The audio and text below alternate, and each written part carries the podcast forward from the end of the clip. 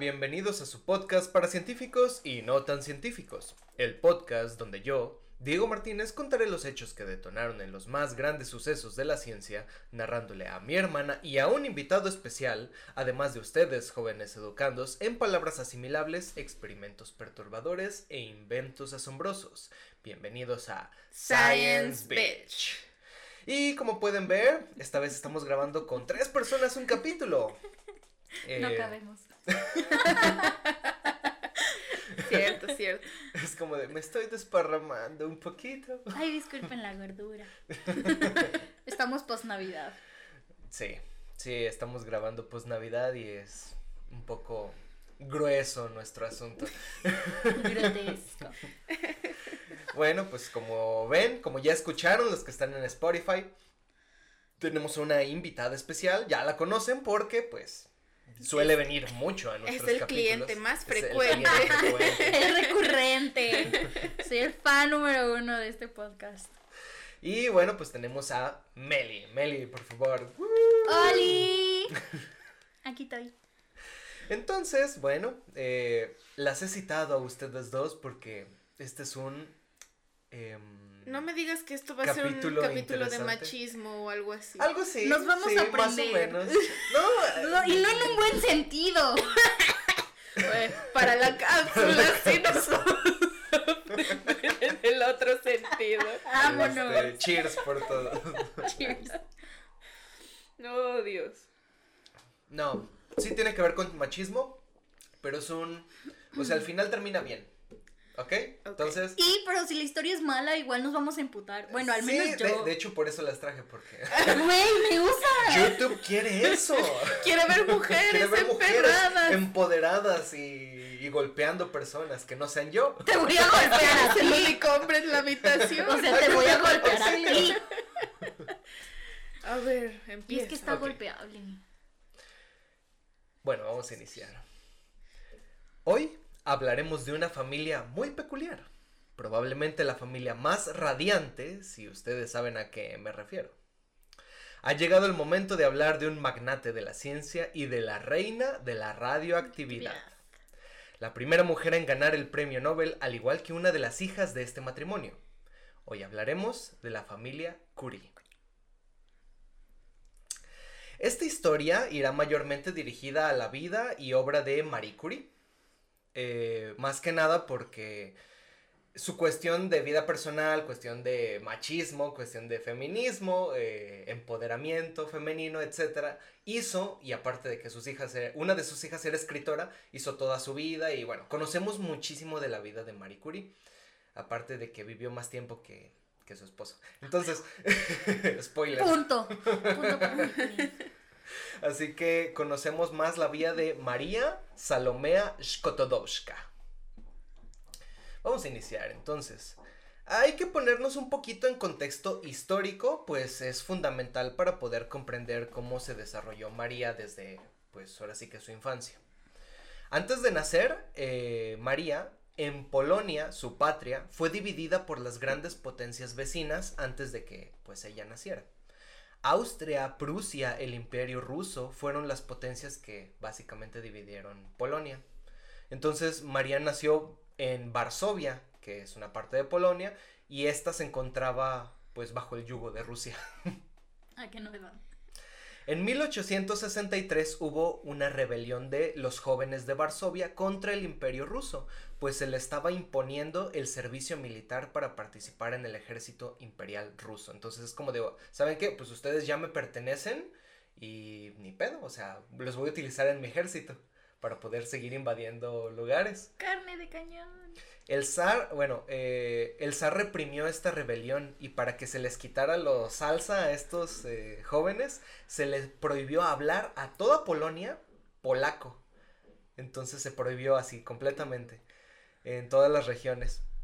No conforme con esto, la cultura polaca se encontraba prohibida.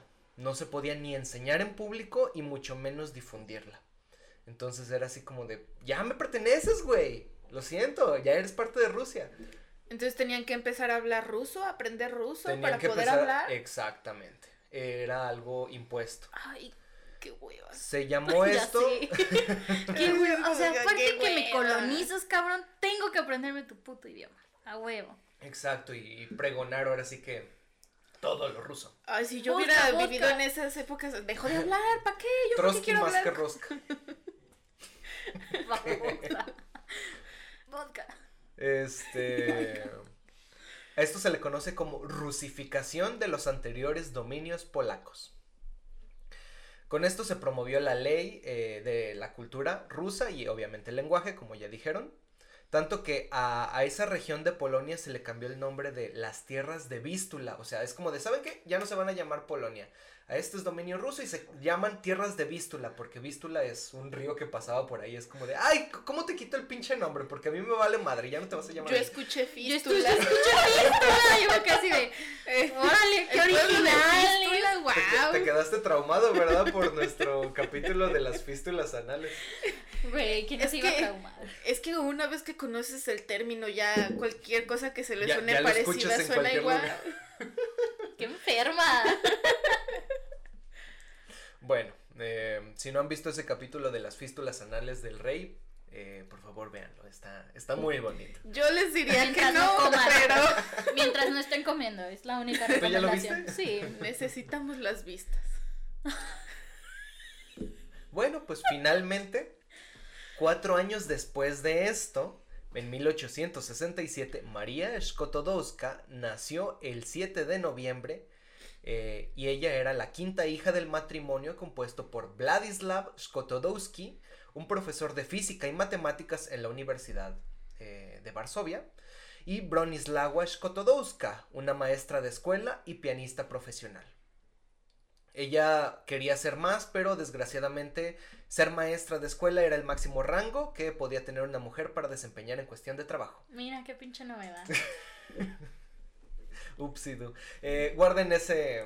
Educar niños, claro. Sí, básicamente. A- antes de universidad, todo antes de universidad, ese era el rango. Sí, obviamente te van a dejar como a los niños de primaria y secundaria que son los más pinches insoportables y obviamente los hombres iban a querer a los de la prepa porque pues las niñas ya están desarrolladas. Ah, cabrón.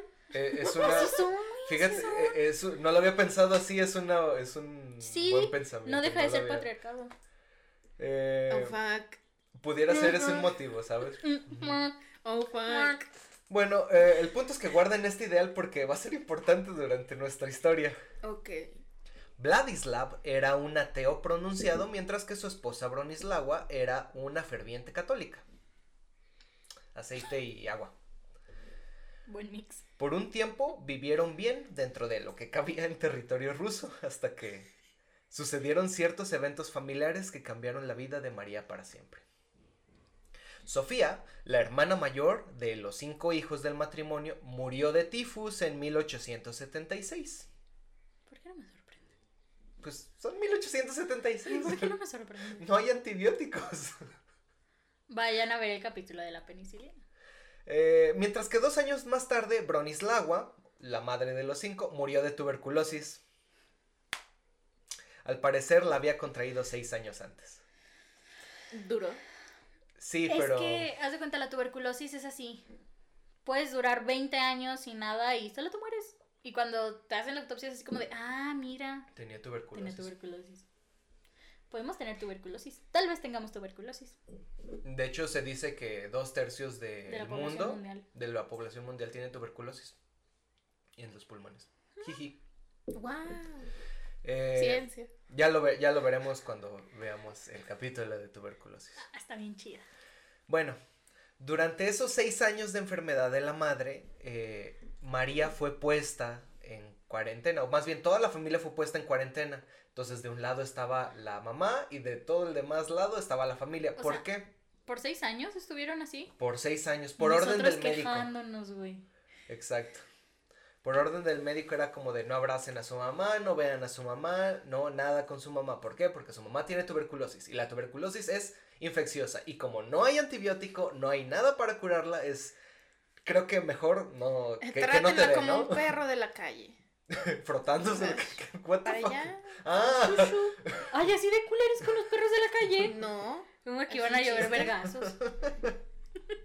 Oh, que la chingada. Ya mejor me voy. Oh, renuncio. Bueno, María al no poder tener el calor de una madre creció alejada de toda figura materna. Vamos a ver que eso Afectó. afectó a futuro.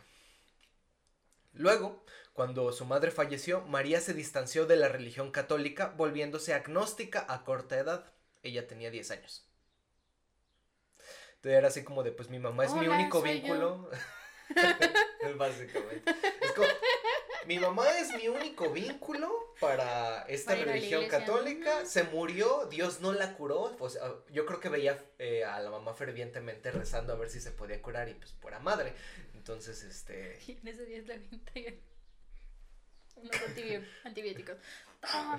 Pero no, no sucede, amigos. no. Efectivamente soy yo. La, la gente se muere. No importa cuánto reces. Aquí en este podcast eh, vamos a decir que no importa cuánto reces, La gente se va a morir. la gente se va a morir. Sí tiene que morir, ¿verdad? Y si no va al médico cuando se puede curar. Oh, sí, oh, sí. Pandemia, ¿Est- eh, ¿is that you? Ah, Bueno, con un sueldo de maestro, Vladislav Mi educó detente. solo mi detente. Yo tengo. Todos tienen su mi detente.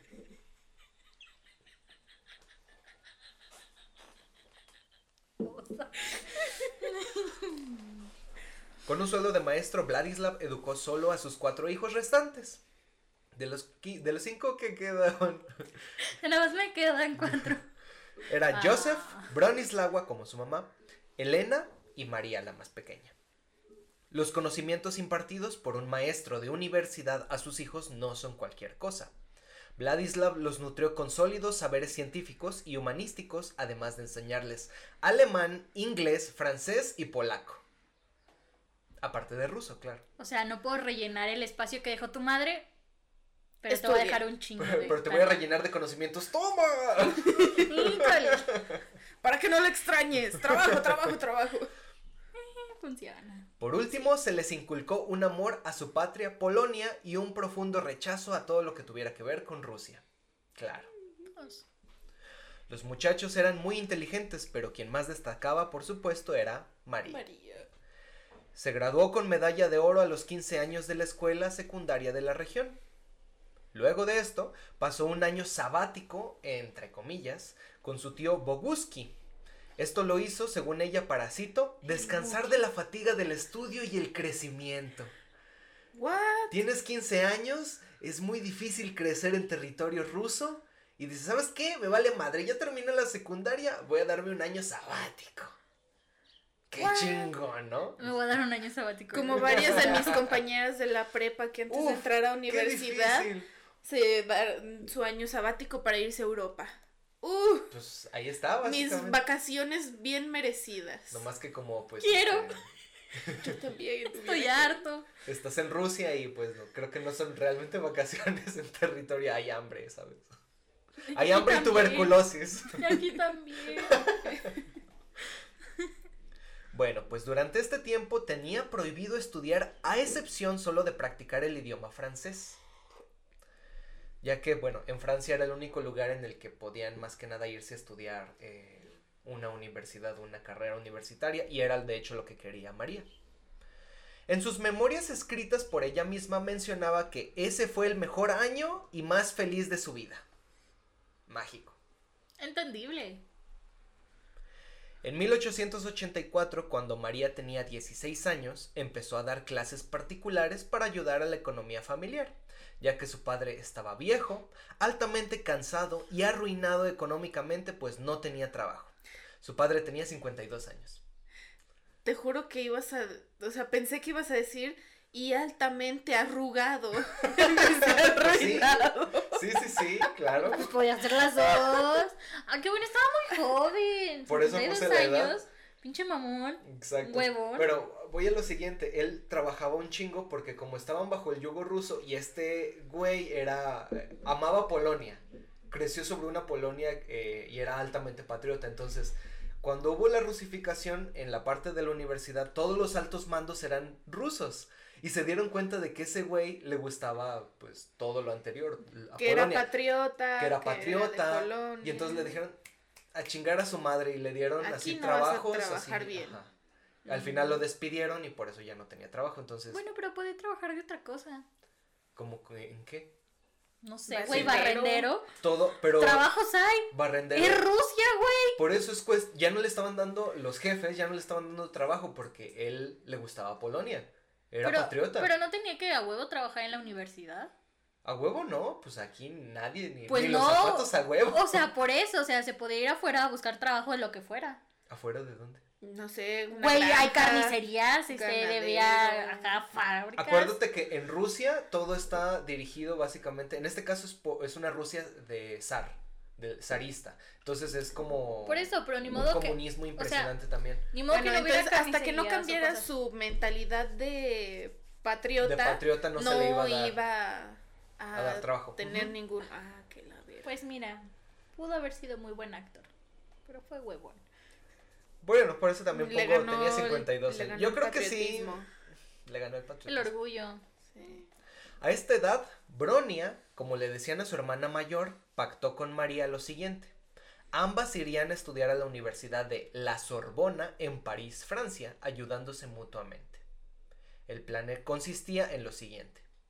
Mientras Bronia estudiaba medicina, María la, fi- la financiaría. Mientras ella trabajaba, María trabajaba en, en- enseñando en casas particulares y le mandaba dinero a Bronia para estudiar medicina, porque pues hashtag medicina. Y cuando Bronia se graduara de médico, eh, Bronia entonces financiaría a María para estudiar su carrera. Porque algo me dice que algo va a salir mal. Ah, no, de hecho esto sí, ¿Sí? se cumplió. Ah, sí, qué bueno. sí, fue correcto. Entonces, eh, de hecho creo que fue más o menos lo único que le salió bien a esta edad. Porque bueno, van a ver que en este tiempo eh, hubo ciertos traspiés. Vamos a hablar del tiempo en el que Brony está estudiando y María pues está mandando dinero a su hermana para, para este, Que puede estudiar. estudiar. Sí. Es una práctica común.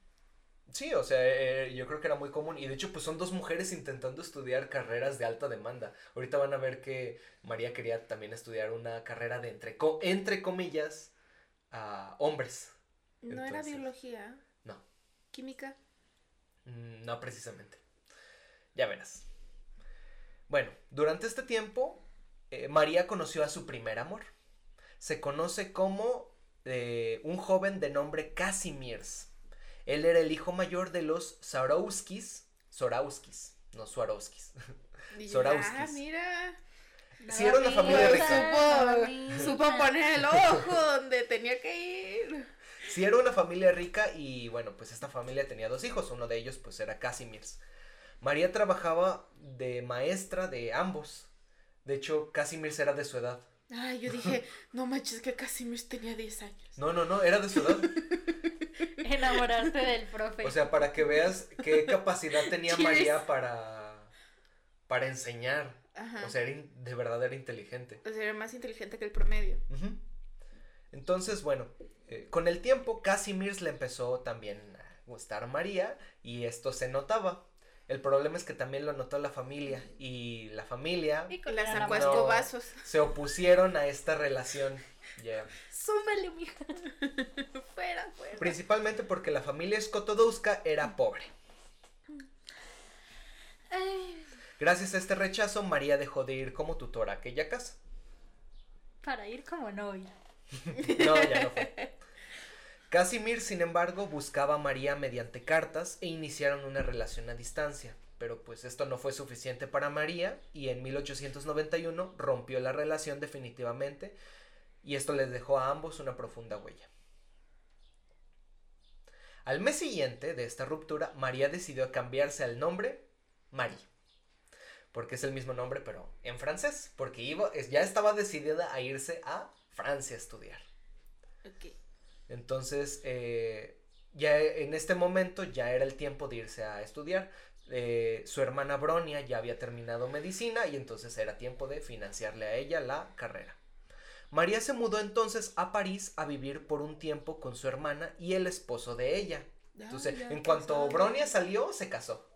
Nada pendiente. Y se casó con otro médico y político francés. Entonces tenían billete. Pero al fin decidió cambiarse de casa al barrio latino de París.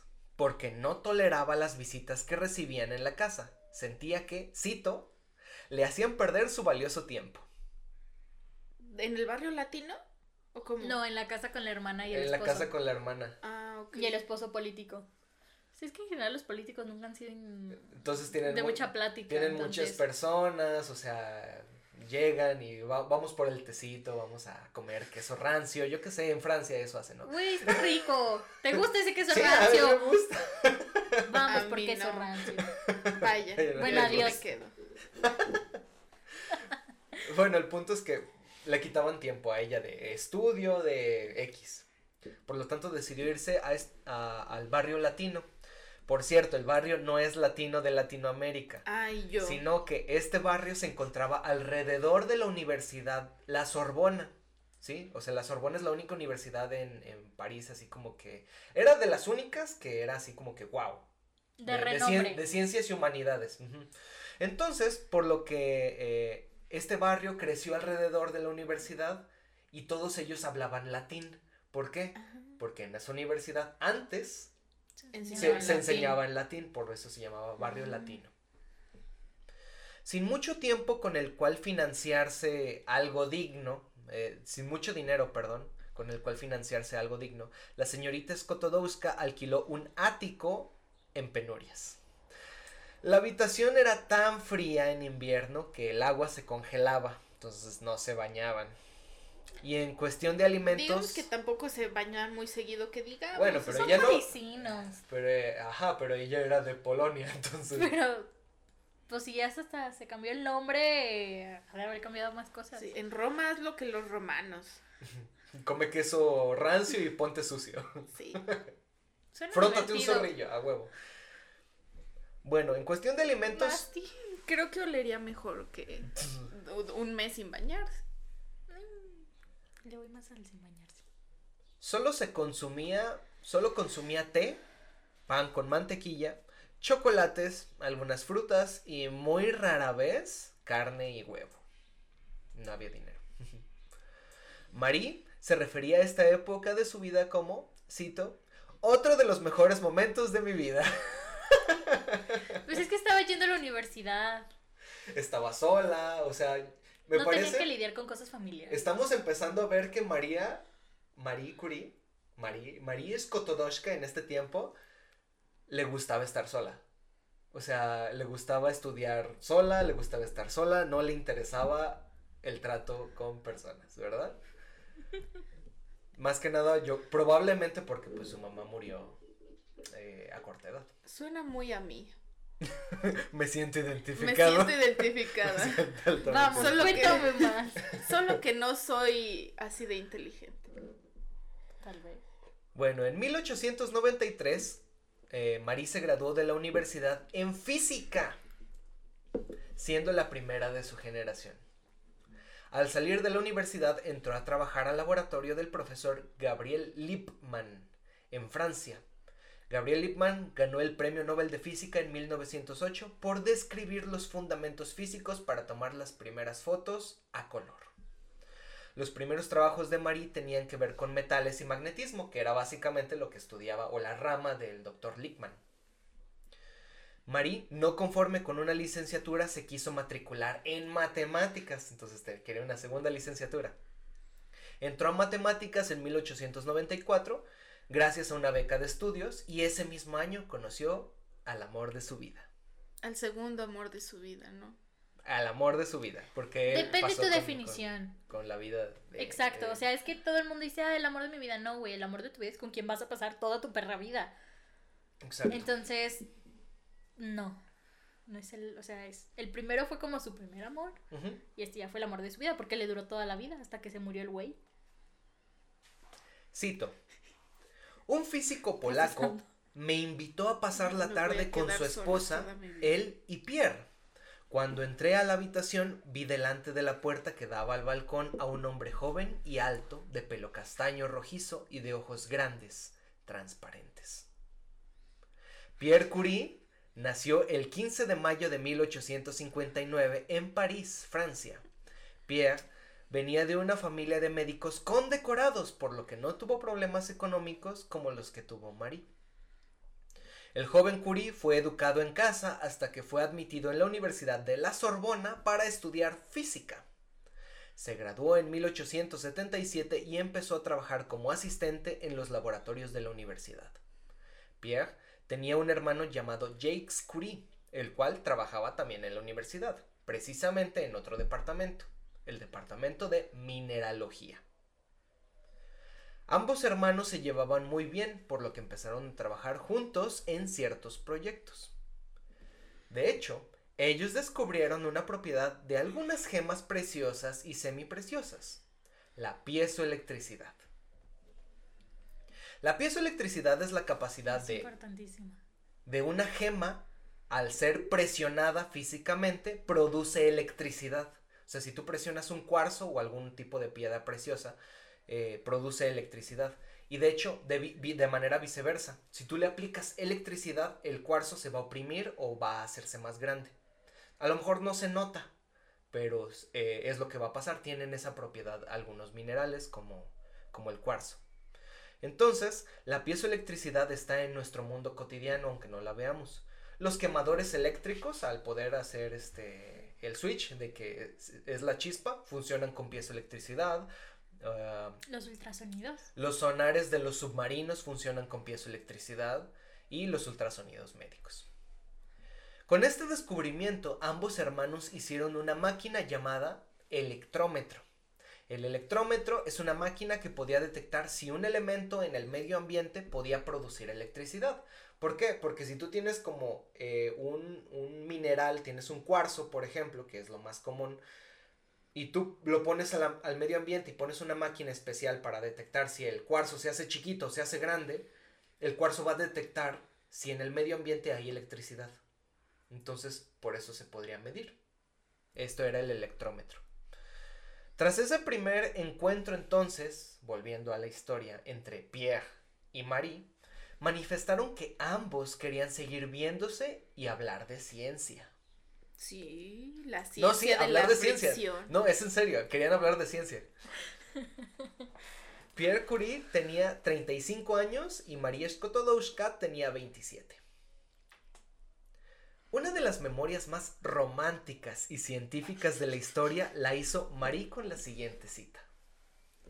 El hecho de que Pierre comprenda lo que significa la ciencia para mí me llega al alma mucho más que cualquier conversación amorosa. Se la pasaban hablando de ciencia. Pero es que es normal. O sea, cuando dos personas están en una relación y se llevan así, es lo más usual. Y nos ha pasado a ti y a mí. Mi familia se la vive de, es que ¿por qué solo hablan de medicina? Hablen de otra cosa y nosotros así como de... No, Pero es que es es que es lo que nos gusta, o sea, y es lo que nos gusta, y es como de, oye, me vi un caso de revisión, déjate lo mando, está bien padre, o sea, pues es son normal. pasatiempos o son gustos en común. en común, entonces pues vas a Ya hablar ves, de fíjate ellos. un estomatólogo. Why are you doing this to me? Ya viene el 14 de febrero, hay que hacer un 12 corazones. O Ok. sí, o sí. Denle like si quieren ese 12 corazones. A finales de 1894, Marie se graduó de la licenciatura en matemáticas. Pierre entonces le pidió matrimonio. Oh. Marie lo rechazó. Oh. Oh. Mm. ya que había decidido volver a Varsovia para cuidar a su padre. Sin embargo, Pierre Curie estaba tan enamorado de ella que le mandó toneladas y toneladas de cartas para que volviera a París. Algunas de ellas decían que si por él fuera iría a buscarla hasta Polonia. No importaba que tuviera que quedarse allá enseñando francés. ¿Y por qué no lo hacía? Pues espérate. Está viendo si- a ver si la Pues convence espérate. Ah, que la verga. de que regrese a París. Puras, puras palabras vacías. Así son los perros hombres. Sí, sí son. Ok, este, Cheers. Para quedarnos solterones. Marie fue rechazada como maestra en la universidad donde había trabajado su padre en Polonia. Obviamente por ser mujer, porque acuérdense, no podían desempeñar un cargo mayor que Maestra, maestra de primaria. de primaria, secundaria, preparatoria.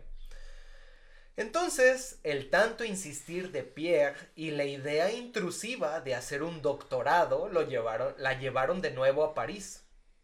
Había pasado ya un año en Polonia, pero cuando regresó a París, se casó con Pierre Curie, tomando entonces el apellido de su esposo. Así conocemos entonces a Marie Curie. Plot twist. La boda fue pequeña, sin nada religioso, obviamente. Los familiares de, de los que fueron les dieron dinero en vez de regalos. A huevo. Y el Lo mejor vestido... que pueden hacer. Ahí les va. Esto me sorprendió un poco. El vestido de boda de Marie Curie es el mismo que vemos en varias fotos de ella. Un vestido azul que le gustaba ponerse para trabajar en el laboratorio. cuello alto. Aquí una foto, vengan a verlo los que están en Spotify, no sean tímidos y suscríbanse. Entonces, ese es el vestido que ella utilizaba para trabajar, le gustaba mucho y fue con el mismo que se casó. A huevo, me cae bien. Haría lo mismo. Sí, en batas se van a casar. En pijamas, a huevito. En pijama quirúrgica en scrub. Para este momento, dentro de la ciencia ya habían ocurrido varios descubrimientos impresionantes que tenemos que hablar de ellos para poder meternos en más del tema. Wilhelm Röntgen descubre los rayos X, que son una parte del espectro de radiación que para ese momento aún no se conocía el, el- el concepto de radiación. Y lo hice el 8 de noviembre. Es que es mi cumpleaños. mucho menos los efectos del cuerpo de, de- de la radiación. ¿no? Luego de esto, Henry Becquerel, maestro de Marie Curie, descubre la radiactividad espontánea o también llamada natural, mientras investigaba la fosforescencia de las sales de uranio. Es como de, ¿por qué esta madre brilla? Uh. Divertido. Vamos a picarle. Con un palo. Como cuando quieres No, ver un animal con los muerto. dedos, con los de, le valía madre, o sea, no, no sabían de Por la ciencia. Inhalando la sal. Brillo ahora yo. ¿Qué pasa si me la inserta trago? el Mr. Burns que está así, todo brilloso. Traemos paz.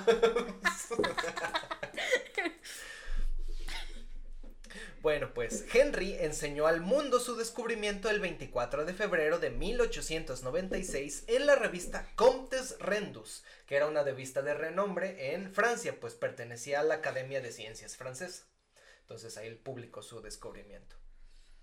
Un año después de este evento, nace la primera hija del matrimonio Curie, Irene Curie. Mira, no solo hablaban de ciencia, No, pues hacían también, otras sí, cosas. claro. Es que estaban discutiendo la ciencia de la fricción.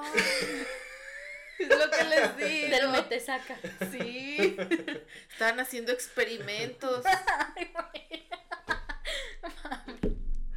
El mismo año, María empezó sus estudios en el campo de la radioactividad y iniciando su doctorado, tomando como antecedente los estudios del profesor Henry Becquerel y las sales de, uranio.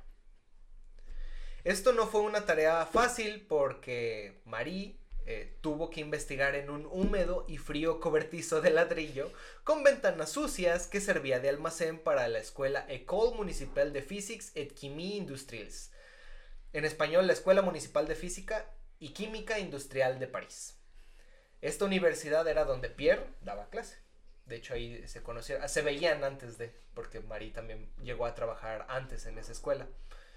A huevo, ligarte al profe. Ex- Básicamente porque era el profe de él. Entonces, este es. eh, me pareció interesante poner la foto de donde trabajaban. Porque muchos de los laboratorios de México son así. Y, y yo iba a decir, eso no se ve muy salubre. Ahorita ya están mejor. Por ejemplo, los que trabajamos tú y yo sí se ven mejorcitos. Luego te llevo a la uni. O sea, sí tiene una islita y tiene sus anaqueles. Pero pues la verdad es que no pinches cabemos. Son cuartitos. ¿Y cuántos investigadores hay? Eh, son un chingo. ¿Seis? No, no, y ¿Más? más, utilizan eso, porque pues son los únicos laboratorios que hay. De hecho, por eso la pongo, Sí, porque en verdad. Y se luego te toca ir a otro laboratorio así de, oye, güey, ¿me prestas esto? Oye, es que no sé dónde está el reactivo, no está en tu refri. Es un Es pedo. co- eh, como un... Como al que fuimos cuando tú fuiste a visitar a uno de tus profesores. Habíamos ido a la... Ah, sí, sí, sí, sí, es que sí los has Sí, visto, ¿no? sí. Sí. ¿Fue el de Carmen? Ujú, Ajá. Sí, sí los has O visto. sea, de te juro que yo estaba así porque digo, me, O sea, No, no estoy quiero, no quiero, ancha. no quiero No tocar nada. Ajá, estoy, estoy ancha. Me muevo a la izquierda y ya tiré algo. Yo porque que está las todo tan junto. Ajá. Está todo tan junto que tú es como de, es que no, no me puedo mover para ningún lado porque o lo tiro con la panza o lo tiro con las nalgas. Entonces, mejor me quedo en una esquina. Voten por el 12 corazones para el 14 de febrero. Pero ya se está vendiendo, Fer, más sobres. Yo, yo les estoy pre- eh, poniendo una empresa, ustedes sabrán si la compran.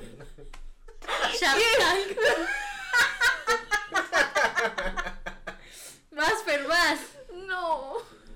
Ay, era mi sobrina. Bueno, continuando con la historia, cabe mencionar que nadie le estaba ayudando a María en su investigación, pues. No obstante, dieron frutos. De, bueno, de vez en cuando Pierre llegaba y yo, ¿qué hubo? ¿Qué, qué haces? ¿Necesitas ayuda? No, pues que sí, ayúdame con esto. Pero no era todos los días, o sea, ella estaba haciendo todo solo, toda sola. No obstante, dieron frutos sus experimentos y de hecho pudo publicar uno de sus más famosos artículos, el cual fue llamado Los rayos del uranio y el torio. En el artículo, María explica que no importaba en qué condiciones físicas se encontraba las sales de uranio. Sales en vasitos, en roca, en... na- no importaba. Siempre despedía rayos, entre comillas, por lo cual era una propiedad inherente a este elemento. Intentaré explicar de manera general cómo hicieron este ensayo. Lo que hacían ellos era poner una placa de metal en una mesa y en ella las sales de uranio o cualquier cosa a evaluar. En la parte de arriba de esa placa se encontraba otra placa de metal la cual era cargada eléctricamente. Funcionaba como condensador, o sea, para que todos los rayos, entre comillas, que salieran fueran hacia la placa. Con esto, en medio se ponía un electrómetro, ¿sí? El cual fue inventado, pues ya vimos, por este Pierre y por Jakes. Y esto para medir básicamente la electricidad del ambiente, ¿correcto? Entonces podían medir que curiosamente si ponían las sales de uranio en la dichosa placa, el electrómetro se activaba. Había electricidad en el ambiente, o rayos como ellos lo llamaban. Sí, claro. Entonces, si el material de la placa despedía electricidad, eh, bueno, despedía más electricidad, entre comillas, captada por el, el electrómetro, mientras más uranio había. Mira, pues no estaban mal. No estaban mal, estaban en lo correcto. El problema, pues, es que era radiación y vale madre. De hecho, bueno, pues todo esto lo hacían, pues ya vieron, o sea, en, su vestido nada. de, en su vestido de, No de había bodas. protección. De hecho, No. en algún lugar llegué a leer que los tubos de ensayo que usaba se los guardaba en las Ajá. bolsas y se los llevaba a su casa. Exacto. De hecho, en, la, en su, en donde dormía Pierre y Curie, eh, y Marie, perdón, eh, tenían, pues obviamente está su alcoba, están lugares donde guardan cosas. y Era otro laboratorio. Sí, pues es que cuarto te era otro traes cosas sin laboratorio. querer, o sea, te llega a pasar que dices, güey, esta pipeta, o Ah, sea, ¿y esto qué? ¿A qué hora? O sea, pues, pues bueno. Miren, ya brillo. no, y los guardaba porque, de hecho, sí lo leí, viene en las referencias, váyanse a las referencias si che- quieren, eh, están en la parte de abajo de aquí de este video. Siempre cheque las referencias. Las referencias dicen que como las sales de uranio eran fosforescentes, brillaban en la oscuridad, las metían en un cajón para que no se despertaran. No mames. Inserte meme de fosfo foso. Bueno, el descubrimiento no captó muchas miradas, pues en ese momento no sabían para qué funcionaba el uranio. Eh, bombas, eh, fisión nuclear, am, energía por siglos. Contaminación por siglos. Bueno, el punto es que al siguiente año los esposos iniciaron de manera formal el trabajo en equipo que los llevaría a la gloria. ¿Mm? Empezaron a trabajar juntos. Ahora sí, ya es como de, ok, ¿sabes qué? Si necesitas ayuda, o sea, me estás llamando mucho, dijo Pierre. Este, yo te quiero ayudar porque la neta está chido lo que estás haciendo. Fosfo, Fuga. fosfo, fosfo, fosfo. Vamos a trabajar juntos. Y entonces aquí está una imagen de ellos chambeanding con el electrómetro. María está utilizando el electrómetro, es ese, esa maquinota grandota. Si escuchan una sierra de fondo es porque están partiendo nuestras esperanzas de llegar a los mil suscriptores. Por favor, suscríbanse. Pensé que ibas a decir algo más macabro, como que están descuartizando a alguien Están- allá. Lo vas a vivir en la uni. Yo un día llegué a Anfi y estaban así sobre un cuerpo. O sea, Ah, el primer huevo. día que iba a entrar a Anfi, de los que trabajan ahí, así sobre un brazo y ya de. ¿Qué hubo de cu- cuánto quieren? ¿A cuánto el kilo? ¿A cuánto el kilo?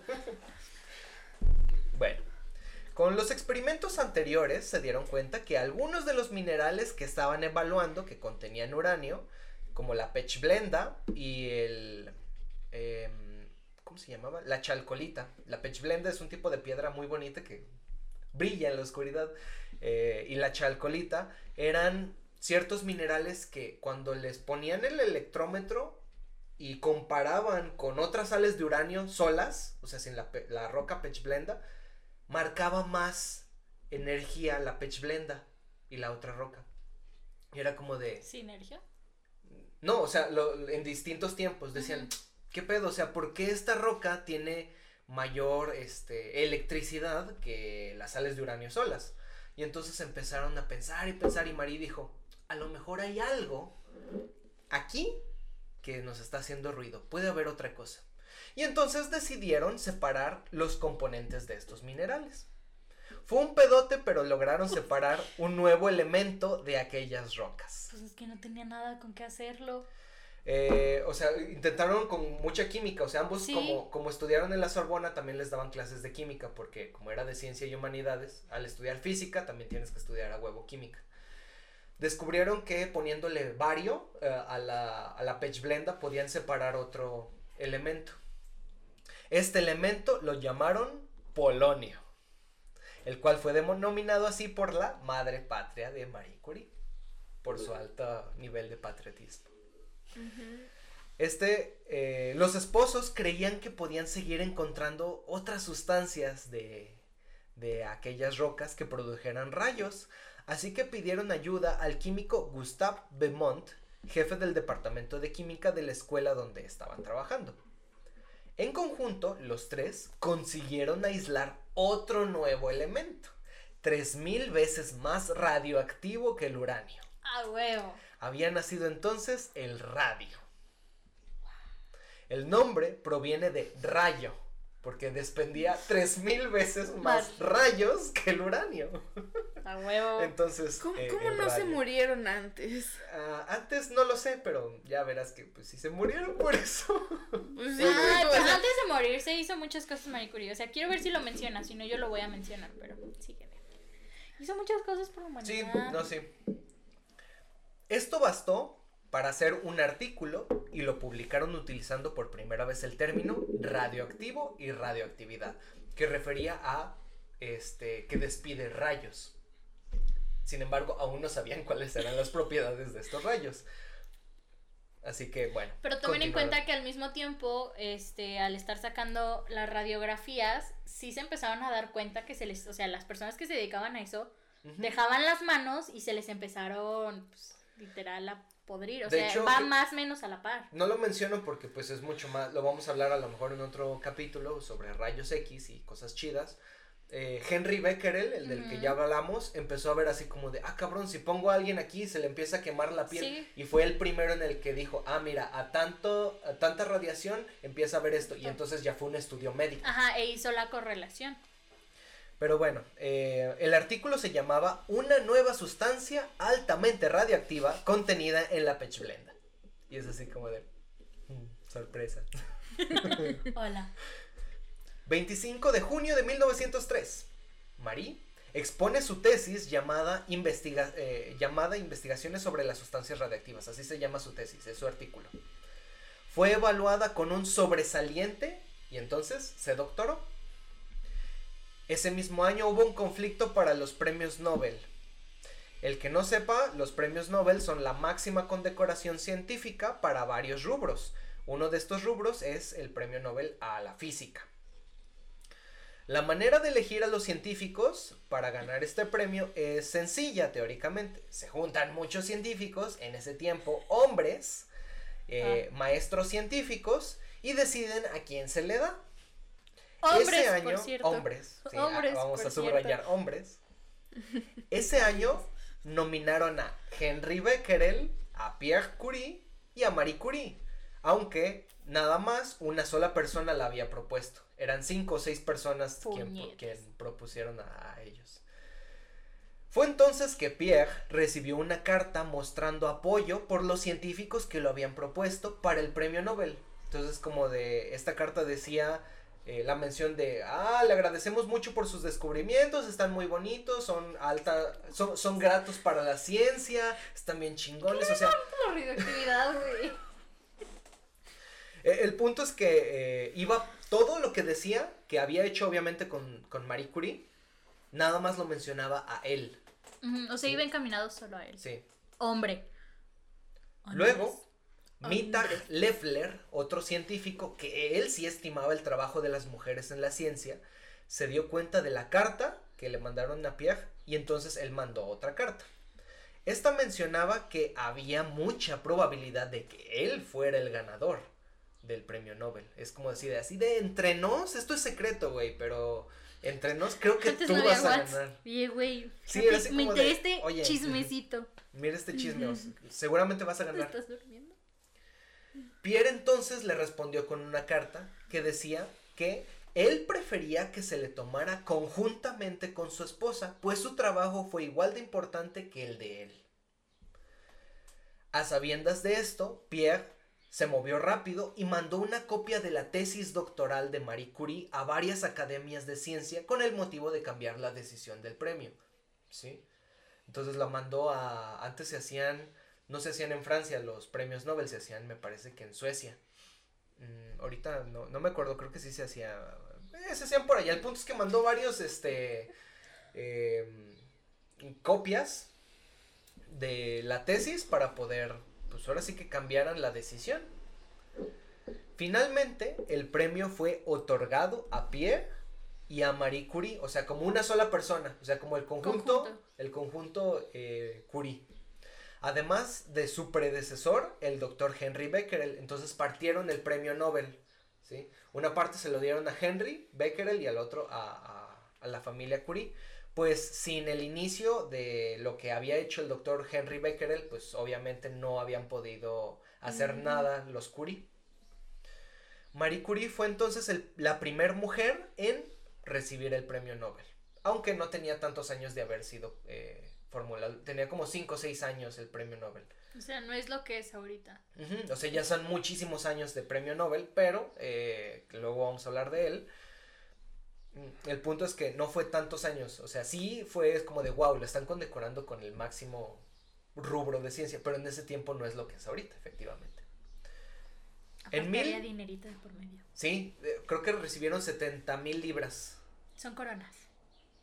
No me acuerdo que. eh, creo Son que coronas. lo pusieron como libras en el artículo, entonces a lo mejor Son son- coronas. En No, 1904 quiero Nobel. nació la segunda hija del matrimonio Curie. Fueron dos mujeres entonces. Eve Denise Curie. La familia disfrutó un tiempo de galardones, altos y bajos, nombramientos, comidas, cenas, o sea, la familia era querida en el rubro eh, médico, científico, sí, o sea, estaba chido. Pero, un jueves 19 de abril de 1906, Pierre se dirigía a la sala de redacción de la revista Comtes Rendus de la Academia de Ciencias. Ese día llovía y el suelo estaba resbaladizo. Cuando Pierre atravesaba la avenida Dauphine, un camión cargado con más de 4.000 kilos de material militar tirado por caballos no pudo frenar, se resbaló y arrolló al señor Curie. Ah, Los caballos le pasaron por encima y el camión aparte. Su muerte fue instantánea. Murió a los 47 años de edad.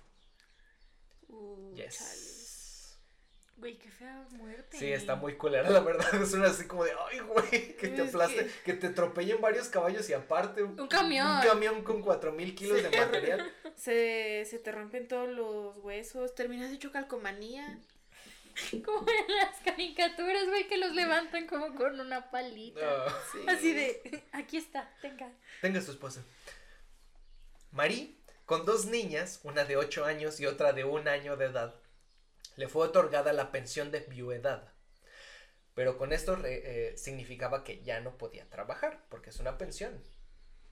Sin embargo, ella la rechazó porque dijo que aún era joven. Tenía 39 años cuando pasó esto.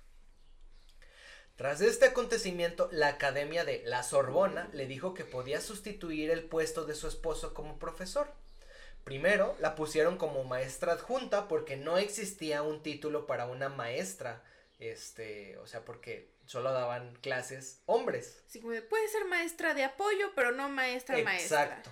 Pero con el tiempo Pinches pasó, culas. pasó muy poquito para que fuera maestra titular, si llegó a ser la maestra. Y fue la primer maestra este, en dar cátedra en esa universidad. En 1910, Marie publicó el Tratado de la Radioactividad, dos tomos de casi mil páginas donde plasmaba todos los conocimientos que había adquirido experimentando con los rayos. Además, publicó otros dos artículos especificando más cosas sobre el polonio y el radio, dándoles así por fin el nombre de nuevos elementos adjuntos a la tabla periódica. Aquí hay un chismecito. Claro. Marie empezó a salir con alguien después de la muerte de Pierre. Unos años después, no fue inmediato. Sí, sí, sí. ¿Está bien? Sí, no, o sea, no digo que no, pero él se llamaba Paul Langevin. Paul Langevin, un antiguo estudiante de Pierre. Ah, Nada perdida. Paul era inteligente e intrépido. De hecho, eh, también era científico. Escaló la Torre Eiffel para buscar aire puro estudiar. Él trabajaba con gases puros y electricidad para ver si reaccionaban de la misma manera. Entonces, era intrépido. Entonces, seguramente estaba, estaba mamadísimo. ok. El problema Oye. es que Claro, ¿Qué tenía que encontrar algo. Tenía, tenía, que, tenía que continuar con sus estudios de, De fricción. de claro. Necesitaba- fricción. Otro ayudante. sí, Y qué mejor, ya Se traía me la murió mi ayudante. esposo. Sí. vacantes disponibles. Universidad. La sala de profesores. Ay. Eh, había un problema. Paul estaba casado. Y son los 1800, no, los 1900 de cachito. Valió pe. Le iban a apedrear. Le iban a poner una letra escarlata. Una Peor aún. adúltera. Las, la esposa sabía que le estaban siendo infiel. De hecho, hay cartas de Paul y Marie eh, medio cachondas. de Ojo hecho. de loca no se equivoca. Eh, es que le en encontró cartas, o sea, 1900. Y la car- las cartas decía, ven a tal lugar, ve que no te sigan o cosas así. de- Ven pa' entonces- friccionar. Estaba medio cachondo porque el otro le decía, ya quiero besarte, que sabe qué, quiero. O sea, sí le mandaba cosas. eh, I'm a nasty girl. Qué bueno que no existía. Bueno, imagínate que si hubieran empezado a enviar fotos. Pues, ah, Pues Fotos sí había con las fotos, sí cartas, por fotos. eso, Sí, imagínate. pero no iba así con ya el estaban pinche a color. Pero no iba así con el fotógrafo. Pero te las tenía que tomar un fotógrafo. Ni modo de ir con el fotógrafo de, oiga, tómeme una foto Yo así. creo que sí hay, voy a buscar. Y, eh, debe de ser un capítulo de eso. Sí, sí, sí. Nudes de científicos. Nudes de científicos famosos. Bueno, eh, el punto es que incluso los dos, con su dinero de científicos, habían rentado un cuarto para poder verse. Por la ciencia, güey. Sí. Este es mi lugar de estudio. De la Es fricción. mi laboratorio de fricción. Oiga, y, y ese, este... ¿Ese palo? Ese colchón, ese colchón medio raro. Ese de- sillón. Que tiene esa forma, pues. ah, es para pensar mejor. Y, y ese, ¿cómo se dice? Y esa piedra tallada en forma de, de De pepino. Ese pepino que está ahí.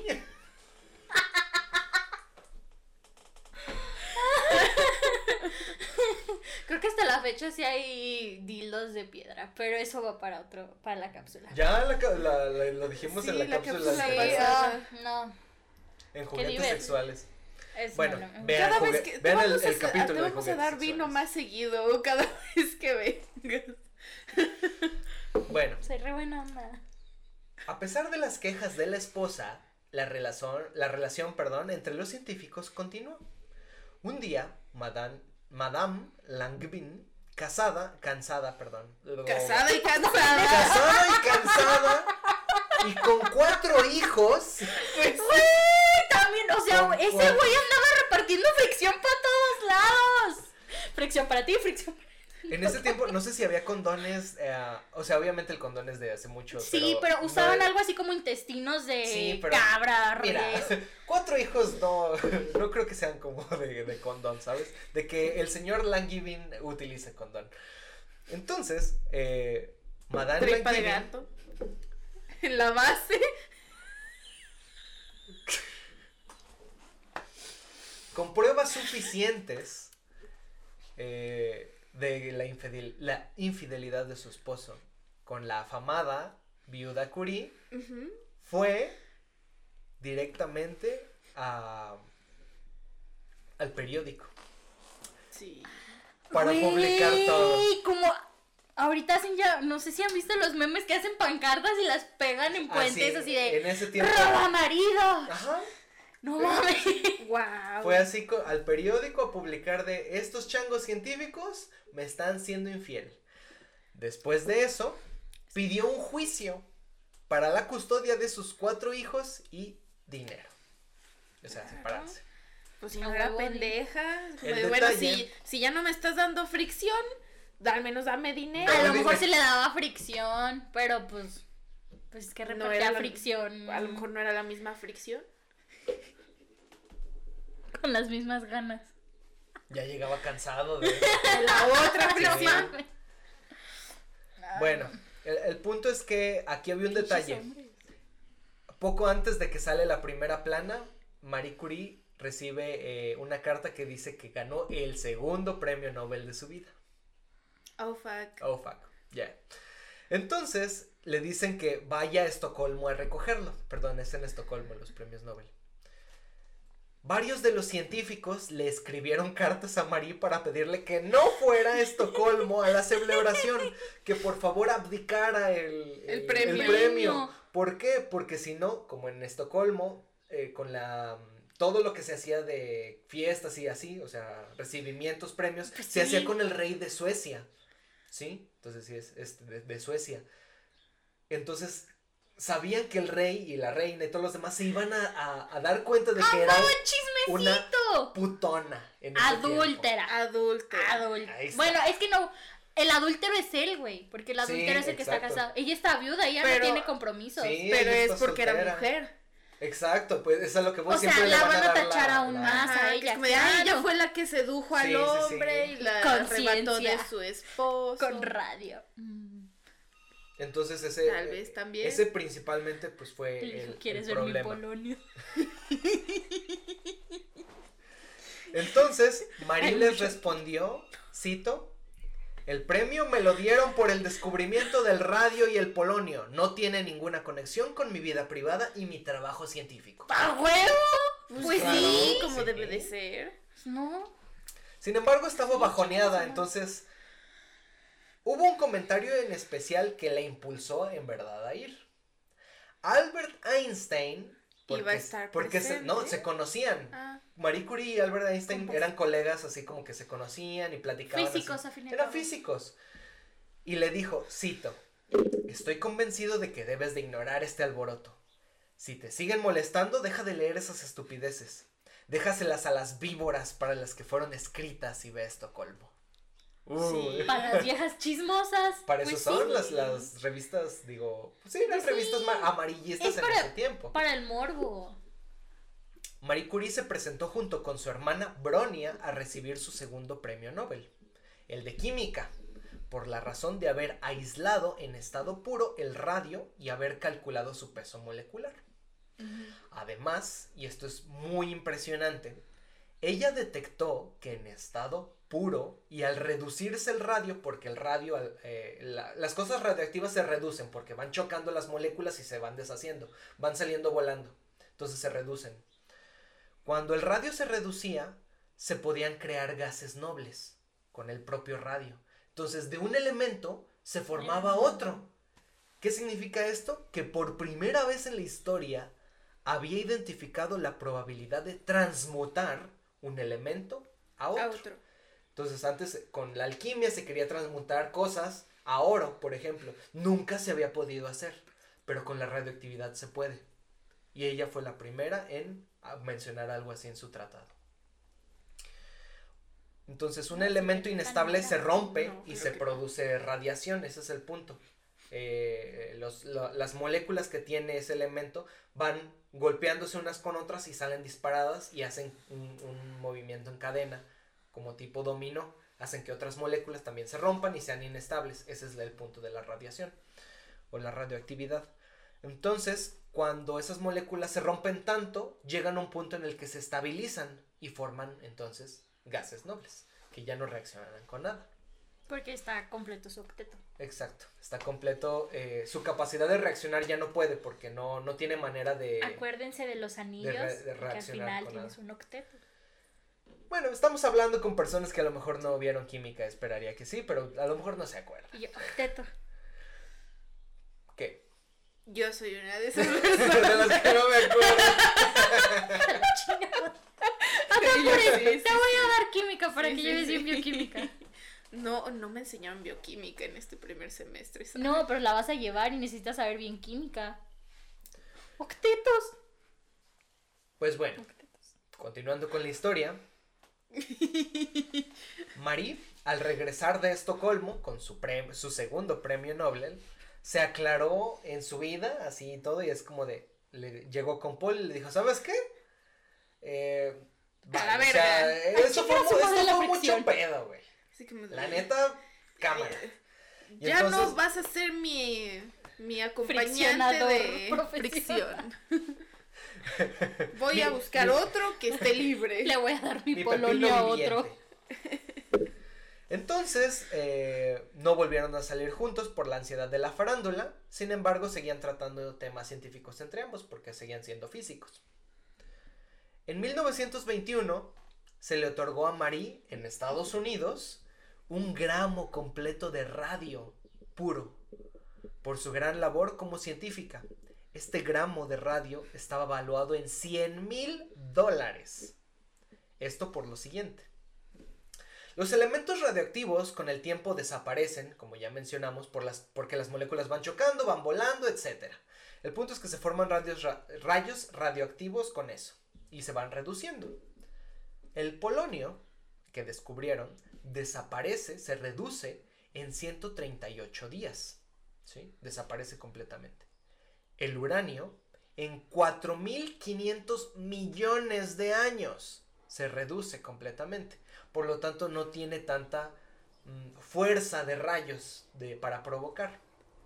Pero el radio desaparece solamente en 1600 años y tiene una excelente capacidad de provocar radios, eh, rayos este, radioactivos.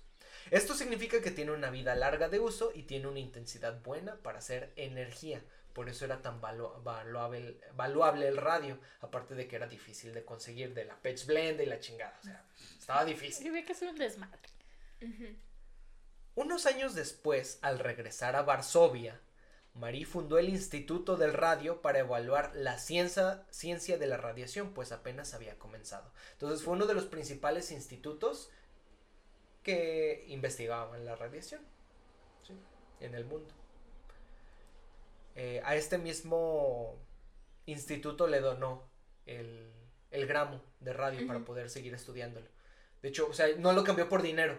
Es como de, sabes que lo vamos a seguir estudiando, qué chido. De hecho, pues sí, si Pues algo hemos sí, visto, a la Marín no le interesa el dinero. No, es todo por la ciencia. Sí, ella era amante ferviente de cosas científicas. Y de friccionar cosas, a huevo, sí. Sí. No tiene necesidades. Unos años después, eh, Irene Curie, la primera hija del matrimonio, siguió los pasos de sus padres y continuó la investigación que había dejado Marie. En 1934, Irene y su esposo, Frederick Joliot, anunciaron el descubrimiento de la radiactividad artificial. La radiactividad artificial es cuando un elemento no es radioactivo, pero si tú lo juntas con otro que sí es radioactivo, el otro, por estabilidad, se desestabilizan las moléculas y empiezan a lanzar rayos también. Entonces, esa es la radioactividad artificial. Algo que no era radioactivo y se vuelve Pero lo radioactivo. vuelves. Entonces, eh, ellos fueron los primeros en descubrirlo y en describirlo. Desgraciadamente, ese mismo año, 1934, el 4 de julio, Marie Curie falleció a causa de una anemia aplásica causada por trabajar con radiación. En contexto, las células sanguíneas se producen en los huesos. Los huesos tienen ahí células madre que producen estas células. Adentro de los huesos. Adentro de los huesos. La radiación puede penetrar todo el cuerpo completamente. Y entonces, cuando pasan los rayos radioactivos, rompen el ADN porque el ADN es muy frágil a la radiación. Y al romperse el ADN de las células provoca su muerte. Por lo tanto, las células madre de, de estos huesos, que producen células de sangre, pues se mueren, son muy lábiles. Y al morirse, pues no hay quien produzca células sanguíneas y por lo tanto no hay quien transporte oxígeno, no hay quien eh, No hay nada. defienda el cuerpo porque son las células inmunológicas también, no hay nada. Por lo tanto, se produce una anemia aplásica y por lo tanto el organismo muere. Así murió Marie Curie. Marie fue sepultada junto con su esposo en un cementerio de Zeus y luego, en 1995, sacaron sus restos de ambos y los sepultaron en el cementerio de personas ilustres de París. Entonces ahí están ahorita sepultados. Aquí hay un plot twist. Todos los trabajos originales de Marie, con todos los que hizo ella a mano, son Son radioactivos. radioactivos. No manches. Sí, faltan como 150 años aprox más o menos para muchísimos, que... muchísimos. O sea, para que sean manejables bajo ciertas... De hecho, el artículo dice que se pueden manejar, pero obviamente con toda sea, la protección y por eso los han leído. ¿sí? Entonces, como son radioactivos, eh, se encuentran en cajas de plomo para que no la radiación no salga de ahí. En 1935, Irene Curie gana el Premio Nobel de Química por su aportación a la radioactividad, ¿sí? Por el descubrimiento de la radioactividad artificial. No sé si- De hecho, Irene vivió hasta 102 años. Entonces no se murió por anemia plástica. No, porque su exposición fue mucho menor. Exacto. Mientras que la hermana de Irene, Eva, se hizo pianista, periodista y activista por los derechos de los niños. Y de hecho escribió la biografía de Marie Curie, que es básicamente lo que hemos estado narrando. Y es así como termina la historia de los Curie. Una familia realmente radiante. Te faltó algo que a mí me llamó mucho la atención. Hay muchas cosas que me faltaron. Sí, ella tenía unos camiones, literalmente camiones, Mm. eh, de tipo ayuda humanitaria donde se sacaban radiografías. Sí. Entonces, está también muy metida dentro de la historia de la medicina. Yo por eso conozco eso, llevamos una materia de imagenología, llevamos esa parte de historia. No sé, es bonito. Porque también iba la hija detrás de ella haciendo toda la historia. eh, Ajá, estudios. Y de hecho, Sí, otra muy- cosa que pues no meto aquí porque pues también es muchísimo.